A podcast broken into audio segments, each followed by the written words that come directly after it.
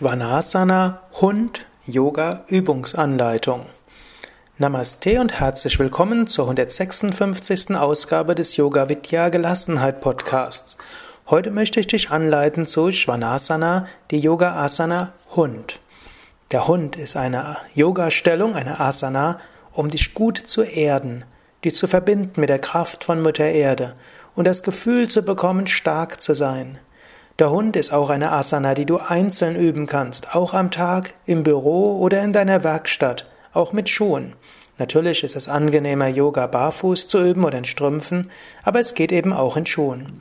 Du kannst auch am Tag öfters mal den Hund üben, auch zusätzlich zu deiner normalen Yoga-Routine, wenn du eine regelmäßige Yoga-Routine hast. Gut, du brauchst etwas Platz auf dem Boden und du kannst zunächst zum Vierfüßlerstand kommen. Gehe also jetzt auf den Boden, kniee dich hin und gib die Hände unter die Schultern, die Knie unter den Hüften. Achte darauf, dass die Hände etwa schulterbreit auseinander sind, die Knie etwa hüftbreit auseinander sind, die Füße auch hüftbreit auseinander. Das wird auch manchmal als die Katze bezeichnet. Während du jetzt so in dieser Katze bist, spüre zunächst mal, wie du mit den Füßen und Knien mit dem Boden verankert bist. Spüre, wie du von hinten vom Himmel deinen Rücken gestärkt fühlst. Jetzt strecke langsam die Beine aus und gib dabei das Gesäß nach oben. Dabei drücke die Brustkorb Richtung Füße und versuche die Schulterblätter zusammenzubekommen. Die Ellbogen nicht ganz durchgestreckt, sondern ganz leicht gebeugt und schaue auf einen Punkt zwischen den Füßen und den Händen auf den Boden. Drücke die Fersen nach unten, spüre da die Dehnung in den Waden. Achte dabei darauf, dass der untere Rücken sich angenehm anfühlt. Wenn der untere Rücken sich nicht so angenehm anfühlt, dann beuge die Knie etwas oder auch etwas stärker. Wenn der untere Rücken sich angenehm anfühlt, dann halte die Knie durchgestreckt und versuche die Fersen auf den Boden zu geben. Achte auch darauf, dass die Fersen auch auseinander bleiben und achte darauf, dass die Handballen Gewicht haben. Idealerweise sind auch deine Finger parallel nach vorne und die inneren Handballen haben auch etwas Gewicht. Atme ein paar Mal.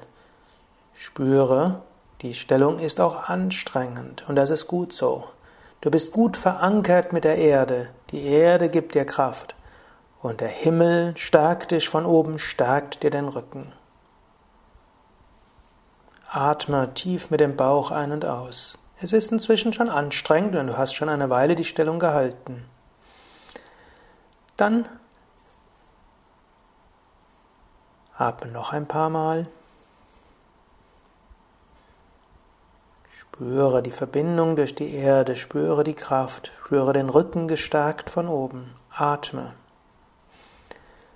Dann entspanne etwas in der Stellung, Beuge die Knie, setze die Knie auf den Boden. Wenn es geht, setze dich auf deine Fersen zum Kniesitz. Du kannst auch noch die Stirn auf den Boden geben, die Hände neben die Füße und einen Moment lang in dieser Stellung entspannen, die Stellung des Kindes.